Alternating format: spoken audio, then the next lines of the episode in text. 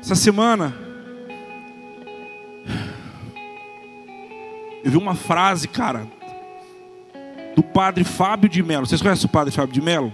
Aquele gatão bonitão. Aquele cara bonito demais, não é? Não é? Já viu o padre Fábio de Mello? É bonito, não é? Ele é bonitão.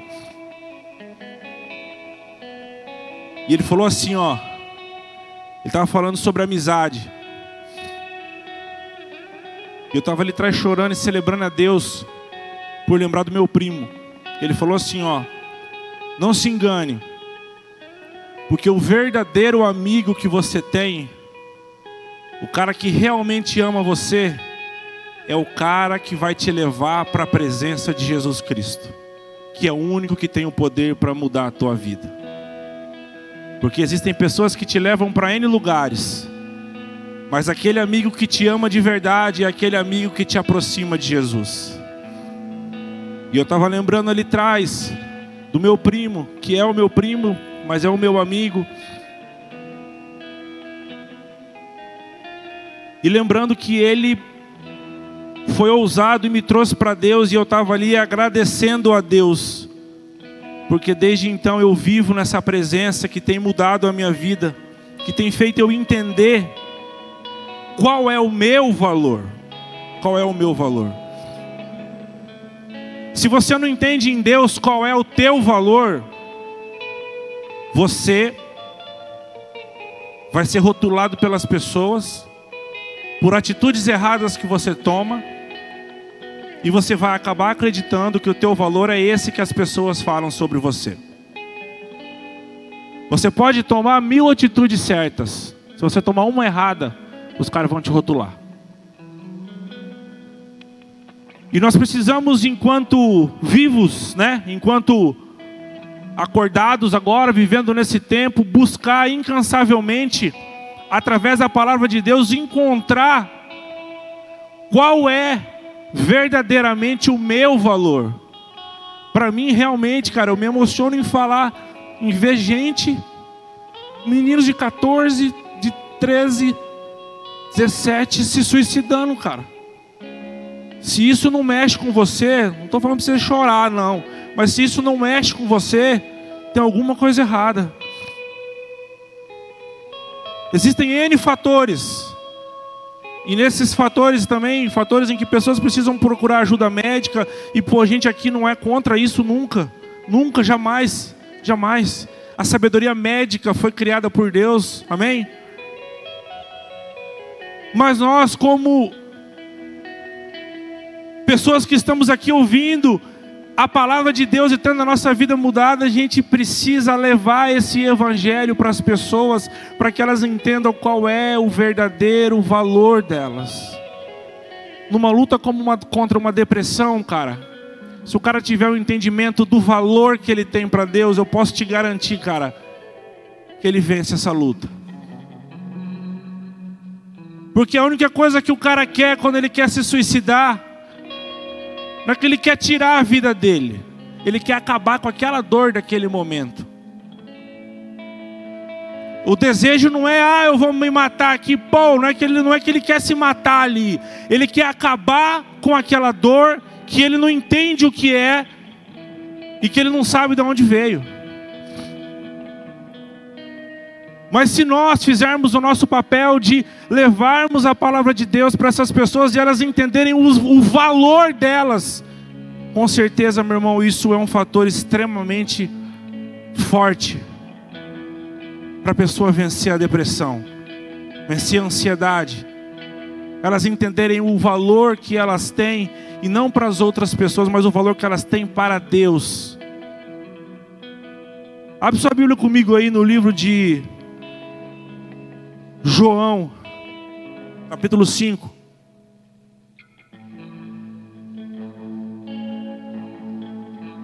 Sem a presença de Deus, cara, nada vale. Entenda algo, cara. Sem a presença de Deus aqui nessa igreja, isso aqui é um prédio. Sem a presença de Deus, aquilo que os caras fizeram ali é só música. Sem a presença de Deus, o que eu estou fazendo aqui é só uma palestra. Mas com a presença de Deus, isso aqui é uma igreja. Com a presença de Deus, aquilo ali é um louvor. Com a presença de Deus, o que eu estou fazendo aqui é dizer algo que o Espírito Santo quer dizer para você. Nós não falamos de um Deus morto, de um Deus distante, de um Deus que não responde, de um Deus que está lá em cima castigando todo mundo. Nós falamos de um Deus que te ama e que está preocupado com o teu coração. Eu estava ali no fundo orando, eu falei, Deus, eu não sei, olhando para cada um, eu falei, eu não sei o que passa no coração de cada um aqui, cara. Eu falei, Deus, eu não sei o que cada um está sofrendo. Eu não sei o que cada um, se está alegre, se está triste. Eu não sei exatamente, mas uma coisa eu tenho certeza: o Senhor conhece exatamente a dor de cada coração. E mais do que isso, o Senhor conhece a saída para esse problema. E nós precisamos entender que somos portadores dessa palavra e levar essa palavra adiante. E nesse caminho, nesse caminho, o Senhor cuida de nós. Eu já falei isso que uma vez vou falar de novo as maiores revelações que eu tive de Deus. Não foi quando eu estava só de joelho orando no meu quarto. As maiores revelações que eu tive de Deus, as maiores experiências que eu tive de Deus, foi ajudando outras pessoas. Essa semana eu falei com um rapaz, ele até pediu perdão para mim, falou: Mano, eu não vou poder ir porque eu de última hora entrei num plantão que me alegrou demais, cara. Eu falei, mano, chamei ele do nada, fazia muitos anos, muitos meses que eu não falava com ele.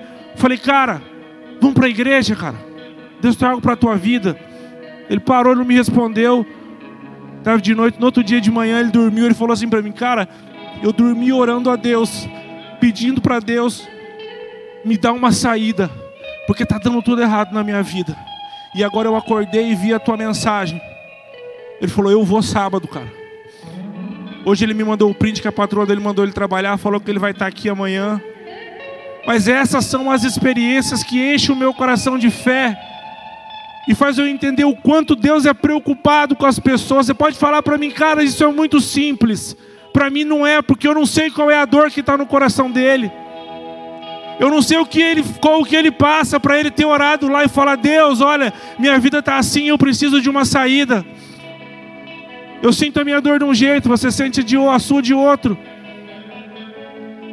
Mas Deus ele tem a solução para todos nós. Lucas cap... Lucas não, João capítulo 5. Algum tempo depois, Jesus subiu a Jerusalém para uma festa dos judeus. Há em Jerusalém, perto da porta das ovelhas, um tanque que em, que em aramaico é chamado de Betesda tendo cinco entradas em volta. Ali costumava ficar grande número de pessoas doentes e inválidas, cegos, mancos e paralíticos. Eles esperavam o movimento das águas. De vez em quando descia um anjo do Senhor e agitava as águas. O primeiro que entrasse naquele tanque, depois de agitadas as águas, era curado de qualquer doença que tivesse. Um dos que estavam ali era um paralítico que fazia 38 anos. O cara estava lá há 38 anos. Viu deitar, é, quando o viu deitado e soube que ele vivia naquele estado durante tanto tempo, Jesus lhe perguntou: Você quer ser curado? Disse o paralítico: Senhor, eu não tenho ninguém que me ajude a entrar no tanque quando a água é agitada. Enquanto estou tentando entrar, outro chega antes de mim. Então Jesus lhe disse: Levante-se, pegue a sua maca e ande. Imediatamente o homem ficou curado, pegou a maca e começou a andar.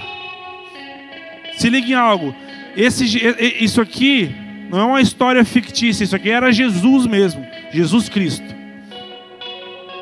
Você já viu Jesus hoje em carne e osso? Se alguém já viu, levanta a mão aí que eu não vi. Essa semana eu fiz a reunião com algumas pessoas e eu estava falando para eles a importância da gente amar as pessoas e convidar as pessoas para estar na igreja, porque nós devemos é, é, é testar esse dom que Deus nos deu. Esse cara estava ali há 38 anos. tentando pular naquela água para poder curar da sua doença que não permitia ele ir para um lado para o outro, ele era paralítico. E hoje, tem muita gente, nós estamos vivendo, preguei na outra semana e falei para vocês né, sobre o, o, país que nós estamos sem regras, que tem aprisionado pessoas na ansiedade e na depressão. Hoje a gente tem visto pessoas que andam, mas são como paralíticos, que não conseguem produzir nada por causa dessa ansiedade, por causa dessa falta de princípio, por causa dessa falta de regra. E esse versículo fala muito sobre o que acontece hoje. A gente está muito preocupado em nós, em conquistar a nossa liberdade, o nosso carro, o nosso celular, o nosso dinheiro, a nossa casa, as nossas roupas, as nossas coisas. A gente está muito preocupado em olhar para nós e esquecemos das pessoas que estão à nossa volta. Vários testemunhos que eu já ouvi de pessoas que se suicidaram, os caras que estavam, às vezes, os amigos falam, cara, mas eu não via, não parecia. Não parecia que esse cara ia fazer isso. Esse cara estava há 38 anos. Há 38 anos. Qual é o problema que você tem no teu coração hoje? Qual é a sua dificuldade? Qual é a sua Qual que é o espinho na sua carne? Jesus foi e ele falou que ele mandaria para nós o Espírito Santo de Deus. Nesse caso aqui, foi Jesus que encontrou com ele, e o próprio Jesus operou o milagre e transformou a vida dessa pessoa. Mas você sabe quem tem que fazer isso hoje? É você, através do Espírito Santo de Deus. Várias pessoas me perguntam como eu ouço Deus. Como eu vou saber se é Deus que está falando comigo? Como que eu consigo ter uma vida melhor com Deus? Deixa eu dizer algo para vocês, cara. Você vai ter uma vida melhor com Deus quando você agir exatamente como Jesus Cristo aqui agiu. Muitas das vezes você vai estar com seu coração doendo. Ainda assim você vai ajudar um amigo. Muitas das vezes você vai estar precisando de grana e você vai estar orando por alguém para Deus prosperar aquela pessoa. A minha resposta, se você quer ter uma intimidade com Deus, é você se entregar para o Evangelho e amar as pessoas, ao ponto de você querer trazer ela para Jesus, trazer ela para conhecer esse Deus que cura e transforma qualquer coração, esse Deus que cura e transforma qualquer diagnóstico, qualquer problema familiar, qualquer dor no teu coração, qualquer problema na tua mente. Você quer ter experiências com Deus, você precisa realmente levantar e agir. Mas hoje, o que nós vemos é uma geração no Instagram cheia de fotos felizes, rindo na praia, em tudo quanto é lugar bonito, tudo quanto é lugar legal. Aquela mulherada que não tem um meio por cento de gordura no corpo, aqueles cara trincado, todo mundo dando risada. E eu não sei se eu comentei com vocês, esses dias eu estava vendo um podcast, os caras estavam falando que os caras têm uma associação lá dos youtubers. Os caras falando que a maioria dos caras estão depressivos. Depressivos, em estados terríveis, porque estão cansados de mostrar aquilo que não são.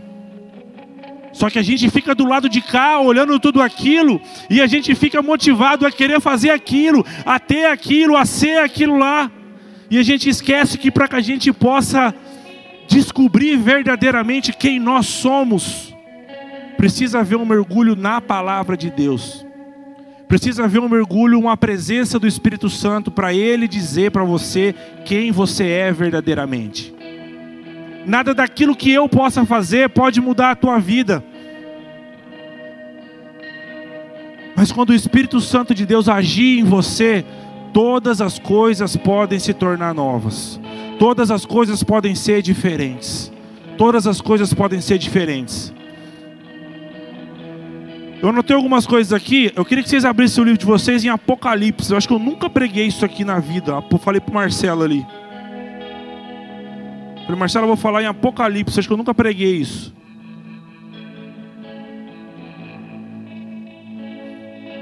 E Deus, Ele nos ama tanto, que Ele mandou o Espírito Santo.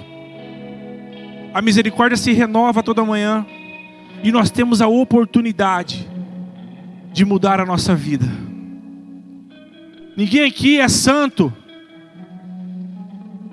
e nunca peca.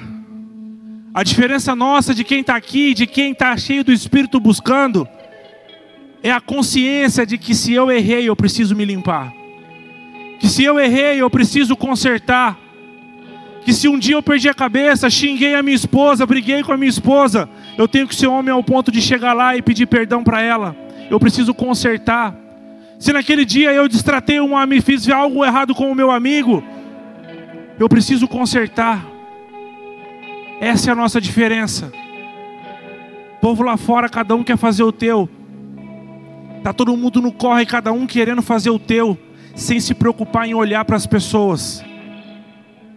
O paralítico estava 38 anos lá e ninguém ajudava o cara. Tinha gente de tudo quanto é tipo de, de doença ali. Não tinha só paralítico, a Bíblia falou. Em 38 anos não apareceu um para ajudar o cara. Mas de um encontro com Deus, o cara foi transformado. A pessoa que está do teu lado, aquele amigo que você ainda não convidou, ele pode não saber, mas ele precisa desse Deus que nós estamos pregando aqui. Eu não sabia quando meu primo veio me falar, eu até sabia, mas eu tinha esquecido. Mas quando eu vim, eu experimentei. Agora eu sei o quanto eu preciso dele. Agora eu sei que o rótulo que as pessoas colocam em mim não vale de nada. Porque o que vale para mim é aquilo que ele falou a meu respeito. Eu sei que o que acontece comigo, às vezes eu estou triste hoje, às vezes acontece um problema comigo amanhã, mas não é isso que vai definir o resto dos meus dias, porque o que define o resto dos meus dias é o próprio Deus, e nele eu posso descansar, nele eu posso esperar o amanhã ficar melhor. Nele eu posso ter a esperança de falar: olha, hoje está ruim, mas eu vou adorar a Deus porque eu sei que amanhã vai ficar melhor. Esse Deus nos ama tanto que Ele nos reúne em igreja e nos ensina, dando para a gente recados de como nós devemos fazer. Eu estava falando para Jaque essa semana, eu estava lendo Apocalipse. E Apocalipse fala né, sobre o final aí da parada toda que vai rolar. E Deus manda carta, aparece para o apóstolo João. E Deus manda carta para sete igrejas. Deixa eu te dizer algo. Muita gente fala, eu sou a igreja do Senhor. Você é o templo do Espírito Santo. A igreja é essa reunião aqui, ó. Só para você saber. Deus traz você aqui para te ensinar. E nessas sete igrejas, Deus elogiou e Deus alertou. Deus falou: olha, antes que aconteça, se arrependa disso, se arrependa daquilo, para de fazer assim, para de fazer assado, e alertou. Toda vez que você se chegar na presença de Deus, toda vez que você buscar a presença de Deus, você pode ter absoluta certeza que Ele vai mostrar para você algo que você precisa deixar para trás, algo que você precisa abandonar, que você vai precisar escolher: ou você mantém isso, ou você mantém a minha presença. Ou você permanece com isso, Hugo, ou você permanece com a minha presença.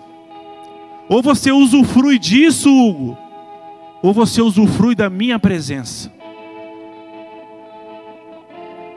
E nós temos a opção. Ele nos ama tanto que ele nos deu a opção de escolha. E escolher por ele é saber, meu irmão, que o amanhã vai ser melhor. Eu perdi meu pai, vocês sabem, fumador horrível. Eu sabia que o amanhã podia ser melhor. Neston também perdeu o pai dele.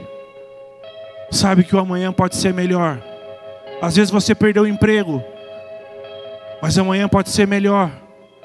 Você terminou um relacionamento, está sofrendo, mas nele você pode esperar que o amanhã vai ser melhor, porque vai ser melhor, porque vai ser melhor. E você precisa ter essa consciência de se achegar na presença de Deus, ouvir a voz dele, entender o que ele tem para você e sim obedecer e abandonar aquilo que precisa ficar para trás. Eu escrevi aqui, ó, falei, a palavra de Deus foi feita para ser vivida e não discutida. Entendida através do Espírito, pois ele nos revela e fala através de nós e a projeta para as outras pessoas através da nossa fala e do nosso agir. E a palavra de Deus ela nos ensina a nos santificar. Mas hoje, o que acontece? A palavra de Deus está sendo discutida, questionada e pouco vivida. A palavra de Deus está sendo entendida segundo a vontade de algumas pessoas e cada um fazendo da maneira que quer. E só tem sido utilizada quando convém. Presta atenção: Jesus não é um pé de coelho, Jesus não é um dólar na sua carteira, Jesus não é um trevo de quatro folhas, Jesus não é algo descartável para você somente buscá-lo no momento em que você está mal. O que Jesus propõe para você, que já foi proposto lá na cruz do Calvário, é uma vida de intimidade, de amor, e Ele quer cuidar de você como um pai de verdade cuida de um filho. Não importando qual seja, às vezes você tem um pai que não cuidou de você, que te abandonou. Não, Deus não é igual. Às vezes você tem um pai maravilhoso que cuida de você e você ama ele. Deus é melhor. Essa é a proposta de Deus. E nessas sete igrejas, Deus revelou alertas que cabem totalmente hoje para a gente, totalmente atual. Totalmente atual. Abre sua Bíblia comigo aí. Apocalipse capítulo 1. Primeiro eu vou ler isso aqui, ó. Feliz aquele que lê essas as palavras dessa profecia, e felizes aqueles que ouvem e guardam o que nela está escrito, porque o tempo está próximo. Apocalipse capítulo 1, versículo 10. No dia do Senhor, achei-me no espírito e ouvi por trás de mim uma voz forte, o apóstolo João, falando, como de trombeta que dizia: Escreva num livro o que você vê e envie para sete igrejas: Éfeso, Esmirna, Pérgamo, Tiatira, Sardes, Filadélfia e Laodiceia. Deixa eu dizer para vocês aqui o que, que ele alertou para essas igrejas. Cinco dessas igrejas tomaram a sova dele, e duas foram elogiadas. Duas igrejas cumpriram exatamente o evangelho e a palavra como tinham que ser cumprida, mas cinco não. Embora Deus elogiou todas, mas cinco foram repreendidas em problemas que aconteceram lá na escrita do livro de Apocalipse, que o apóstolo João escreveu lá na ilha de Pátimos, que ele tinha sido lá isolado como escravo. Mas parece que, tá, que parece que ele escreveu para os problemas de hoje. Parece que ele escreveu agora.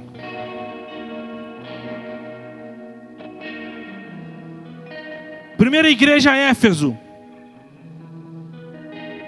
Ele fala, o anjo da igreja de é, é, Apocalipse capítulo 2, versículo 4. Nós já vamos ler direto.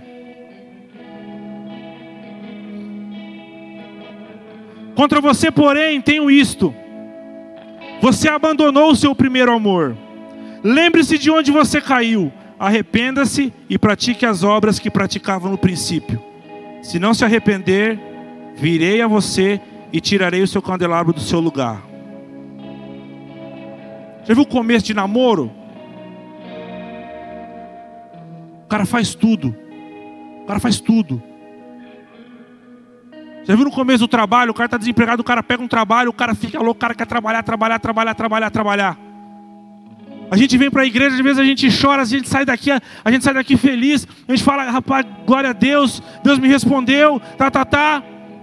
Mas vai passando o tempo, a gente vai abandonando, cara. A gente vai esfriando, a gente vai deixando esfriar. A gente começa uma faculdade por aquele desespero, meu Deus, eu quero fazer, quero fazer, vou fazer engenharia, o cara entra e vai, fica louco, primeiro semestre, tá doido, segundo semestre, já tá menos doido, no terceiro semestre ele já tá, caramba, é conta pra caramba, não aguento mais. Daqui um pouco ele fala, velho, tô fora. O cara esfria. Toda vez que eu oro a Deus, eu falo, Deus, olha, Deus fala aqui para a igreja de Éfeso, velho, vocês abandonaram, presta atenção, não esqueça de onde vocês saíram, de onde você caiu. Todas as vezes que eu vou orar na presença de Deus, cara, eu lembro o quanto eu era triste, o quanto eu achava que eu não ia prestar para nada, o quais os problemas que eu tinha dentro da minha casa e tudo aquilo que Deus solucionou, eu falo, Deus, não deixe eu esfriar. Não deixa eu deixar de pregar a tua palavra, não deixa eu deixar de querer ir para a igreja, não deixa eu deixar de querer chamar as pessoas para ir para a igreja. Já se passaram 13 anos e eu faço essa oração todo dia. Quando você chegar na presença de Deus e você, ter, você conseguir ter essa alegria dessa vida mudar nesse momento, não deixe esse amor esfriar. Não se esqueça de onde Ele te tirou. Porque de onde Ele te tirou, onde Ele te colocou, Ele ainda tem muita coisa para fazer. E se Ele te tirou de uma situação ruim, nada que provém de Deus pode ser ruim, meu irmão. Tudo que provém dele é bom, é perfeito, é maravilhoso e é agregador na tua vida. E a gente vê muitas das vezes isso acontecer nesses tempos. A pessoa começa a vir para a igreja, fica feliz, tudo daqui a um pouco já não está mais vindo. Daqui a pouco está criticando o pastor. Daqui a pouco está criticando. Ah, a Evelyn está gritando demais. Ah, o, não estou ouvindo a bateria. Ah, o Lucas da Fica também não mexe no som. Ah, o outro está com essa cama. Você está ligado? Começa a achar defeito. Se apresente para Deus. Se apaixone por Ele. Se apaixone pelo ministério dele. Se apaixone por isso aqui, velho. Isso aqui é igreja. Todos nós unidos, nós somos o corpo de Cristo. Se apaixone por isso, se apaixone por ser igual Jesus quando encontrou o paralítico. Se liga, ninguém queria ajudar, não importa se ninguém queria ajudar, ajude, lembre-se de onde você caiu. Toda vez que eu vou ajudar alguém, eu quero, cara, eu fico imaginando, me ajudaram um dia, viram do jeito que eu estava, eu estava paralítico a minha maneira, mas o meu primo viu do jeito que eu estava. Ele olhou e falou: Ó, oh, vem cá, cabeção, vou te levar lá para a igreja. Mas o que vai rolar lá? Não, velho, eu não sei. É o Espírito Santo, quem faz é ele, não sou eu. Vamos lá. E é um problema que acontece hoje. Frio. Apocalipse capítulo 2, versículo 4, foi o que eu li. A segunda igreja, a igreja de Esmirna. Pode pular essa que essa aí foi elogiada. Essa aí está suave. Apocalipse capítulo 2, verso 14. Se liga. Essa igreja aqui, mano, é que mais se parece com os dias atuais. No entanto, tenho contra vocês algumas coisas vocês têm aí, vocês têm aí pessoas que se apegam aos ensinos de Balaão, que ensinou Balaque a armar ciladas contra os israelitas, induzindo-os a comer alimentos sacrificados a ídolos e praticar imoralidade sexual. De igual modo, vocês também, de igual modo você, você tem também os que se apegam aos ensinos dos nicolaítas. Portanto, arrependam-se se não virei em breve até você e lutarei contra eles com a espada da minha boca. Se liga no negócio. Pérgamo, Pérgamo, era como se fosse Brasília aqui, é, era a capital do império na época. Se liga. E lá naquele tempo, esses, os imperadores, os reis, os caras tinham uma parada meio narcisista, de eles eram Deus, eles tinham que adorar. E lá era o centrão, lá rolava dinheiro, rolava grana e tinha aquela parada social. E você sabe o que aconteceu nessa igreja? As pessoas confundiam as coisas que aconteciam no mundo a, e traziam para dentro da igreja.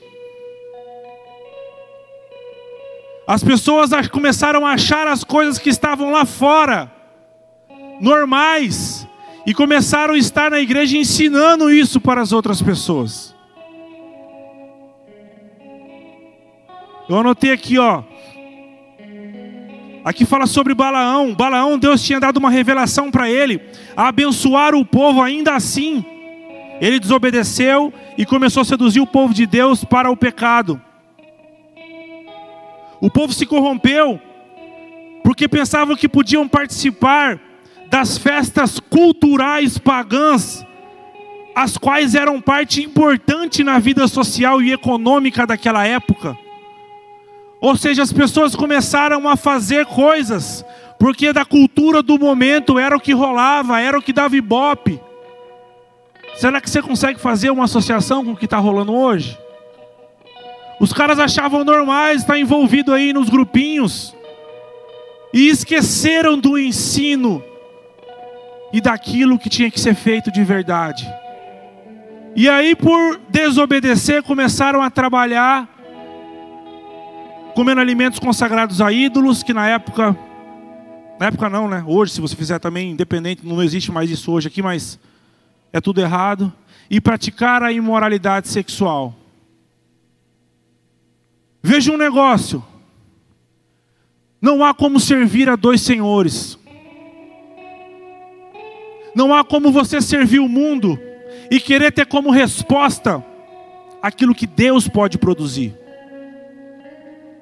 Não há como você servir 50% lá fora e ser o politicamente correto. E ser o cara que fala o que está rolando para ganhar ibope, like, crescimento e bababá. E achar que a sua vida vai ter resultados produzidos pelo próprio Deus. Isso não há possibilidade. A gente vive num tempo de muita proposta muita proposta, muita oportunidade. Não dá para você ser um dentro deste lugar e ser outro lá no seu trabalho e achar que Deus vai abençoar a tua vida. Você quer experimentar uma vida de verdade com Deus? Seja um aqui, seja um mesmo na tua casa, seja o mesmo no seu trabalho, seja o mesmo no trânsito, seja o mesmo aonde você estiver buscando em todo tempo executar aquilo que Deus falou para você através da Bíblia Sagrada. Ali, Pérgamo era no, ele era no meio do centrão da parada, era lá em Brasília, lá, mano. Era uma igreja lá do lado do Palácio do Planalto. E aí os caras começaram a se enturmar com aquele povo de fora e começou a, a, a, a corromper a cabeça corromper o jeito deles de pensarem, o jeito deles agirem, achando que Deus não está vendo, achando que Deus não percebe, ou achando qualquer outra coisa que eu não imagino que é. E veja ainda assim, Deus falou para ele: Olha, vocês estão fazendo tudo isso, mas ó, arrependa, velho, dá tempo, dá tempo, para com isso aí, abandona essas obras aí. Vocês estão ouvindo Balaão, vocês estão ouvindo os, os nicolaítas. Ensinos dos nicolaítas era que você podia, o cara podia pegar, pegar a mãe, pegar a avó, pegar a tia, pegar cachorro, pegar galinha. Era tipo, era uma baderna, se liga? Só para resumir. Ainda assim Deus falou: ó, para, dá tempo, para, para. A outra igreja Tiatira.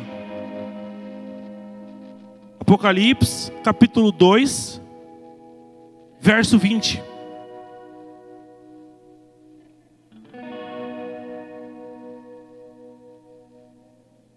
Os caras de Pérgamo antes queriam adequar o evangelho como nós falamos. Sabe o cara que pega, não, isso aqui serve para mim. Tá ligado? O cara pega o evangelho, ele lista ali, ó, Pô, ser abençoado eu quero, ter uma família abençoada eu quero. Ah, mas eu não vou dizimar não. Isso aqui eu vou riscar. Eu quero ter um casamento abençoado, quero ter uma família abençoada, não quero me separar, mas eu vou trair minha namorada, eu vou transar do casamento, eu não dá nada. Você tá ligado? Os caras confundiam as coisas. essa outra igreja, igreja de Tiatira. No entanto, contra você tenho isto: você tolera Jezabel, aquela mulher que se diz profetiza. Com os seus ensinamentos, ela induz os meus servos a, novamente, imoralidade sexual e a comerem alimentos sacrificados a ídolos. Olha a mesma coisa com a igreja anterior. Dei-lhe tempo para que se arrependesse da sua imoralidade sexual, mas ela não quer se arrepender. Se abrir seu Instagram aí, se você der três, aí, você vai achar uma mulher de biquíni, mostrando a bunda, mostrando os peitos para fora.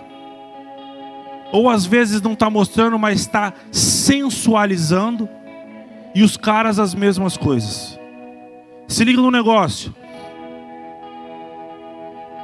Segundo a Bíblia, imoralidade sexual é toda prática sexual fora do padrão estabelecido por Deus.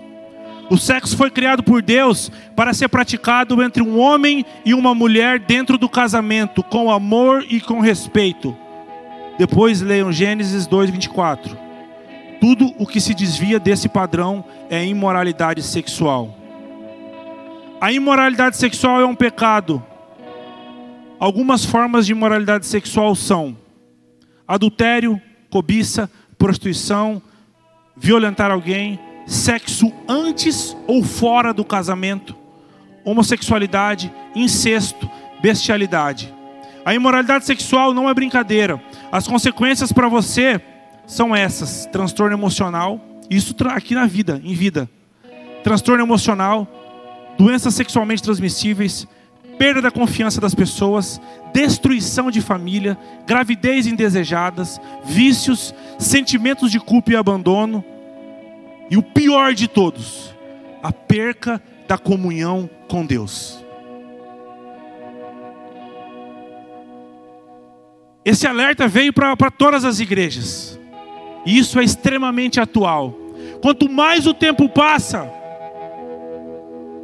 mais a gente vê esse tipo de coisa acontecendo, e famílias sendo destruídas, filhos sendo criados sem pai ou sem mãe, sem amor, abandonados, mortes por causa que descobrem adultério, gravidez indesejada, realmente, não planejada ou fora de um casamento, e a perca da comunhão com Deus. Essa Jezabel, né, no, no, no, no linguajar cristão, quando a gente fala de falsidade, de trairagem, de fofoca, tudo a gente sempre liga a Jezabel. Jezabel era uma pervertida, esposa de um rei de Israel num tempo, que ela fazia de tudo para desmoralizar o Deus de Israel, valorizando os outros deuses que eles faziam, fazendo com que os profetas se desviassem, inventando as coisas, fazendo de tudo para acabar com a vida das pessoas. Por isso que foi usado aqui. A outra igreja, Sardes Conheço as suas obras. Oh, Apocalipse capítulo 3. Versículo 3 aí, que eu vou ler da metade. Eu já vou terminar. Conheço as suas obras. Você tem fama de estar vivo, mas está morto. Esteja atento. Fortaleça o que resta e que estava para morrer pois não achei suas obras perfeitas aos olhos do meu Deus. Lembre-se, portanto, do que você recebeu e ouviu, obedeça e arrependa-se. Sabia que muitas das estrelas que você olha para o céu, elas já sumiram, mas a distância é tão longa que você ainda está vendo a luz dela? Às vezes você está achando que você está cheio do Espírito e praticando tanta coisa errada, que é o que acontece aqui, ó. Você acha que você está vivo, mas você já está morto. E aí João escreveu porque Deus falou: lembre-se do que ainda restou. Lembre-se ainda do que restou dentro de você. E comece a praticar as boas obras. Arrependa daquilo que está errado. e volte à sua comunhão. Aí vem a igreja de Filadélfia. Dá para pular essa igreja, que essa igreja tá suave. E eu queria chamar o pessoal do louvor para subir lá em nome de Jesus.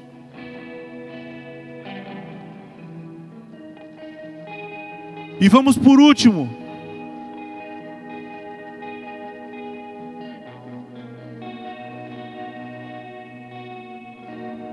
Para a igreja de Laodiceia. Apocalipse, capítulo 3, versículo 15.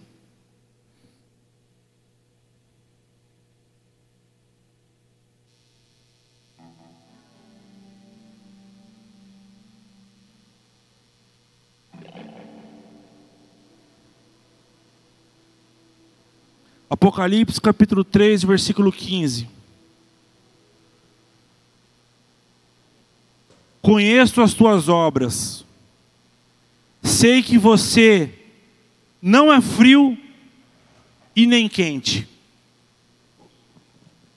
Melhor seria que fosse frio ou quente. Assim, porque você é morno, não é frio nem quente, estou a ponto de vomitá-lo da minha boca.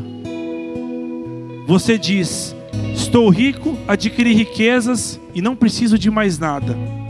Não reconhece, porém, que é miserável, digno de compaixão, pobre, cego e que está nu.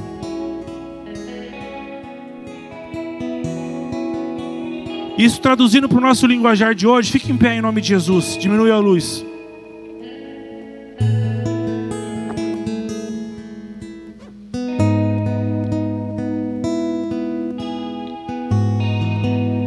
Para o nosso linguajar de agora, você sabe qual que é? Aquele cara que está em cima do muro assim, ó. Eu não sei se eu vou para a igreja ou se eu vou para o shopping.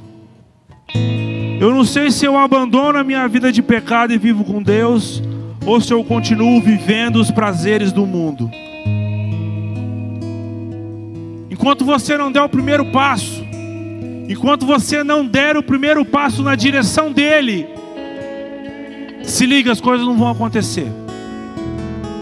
Deus tem um plano e Deus tem um propósito para todas as pessoas que estão neste lugar.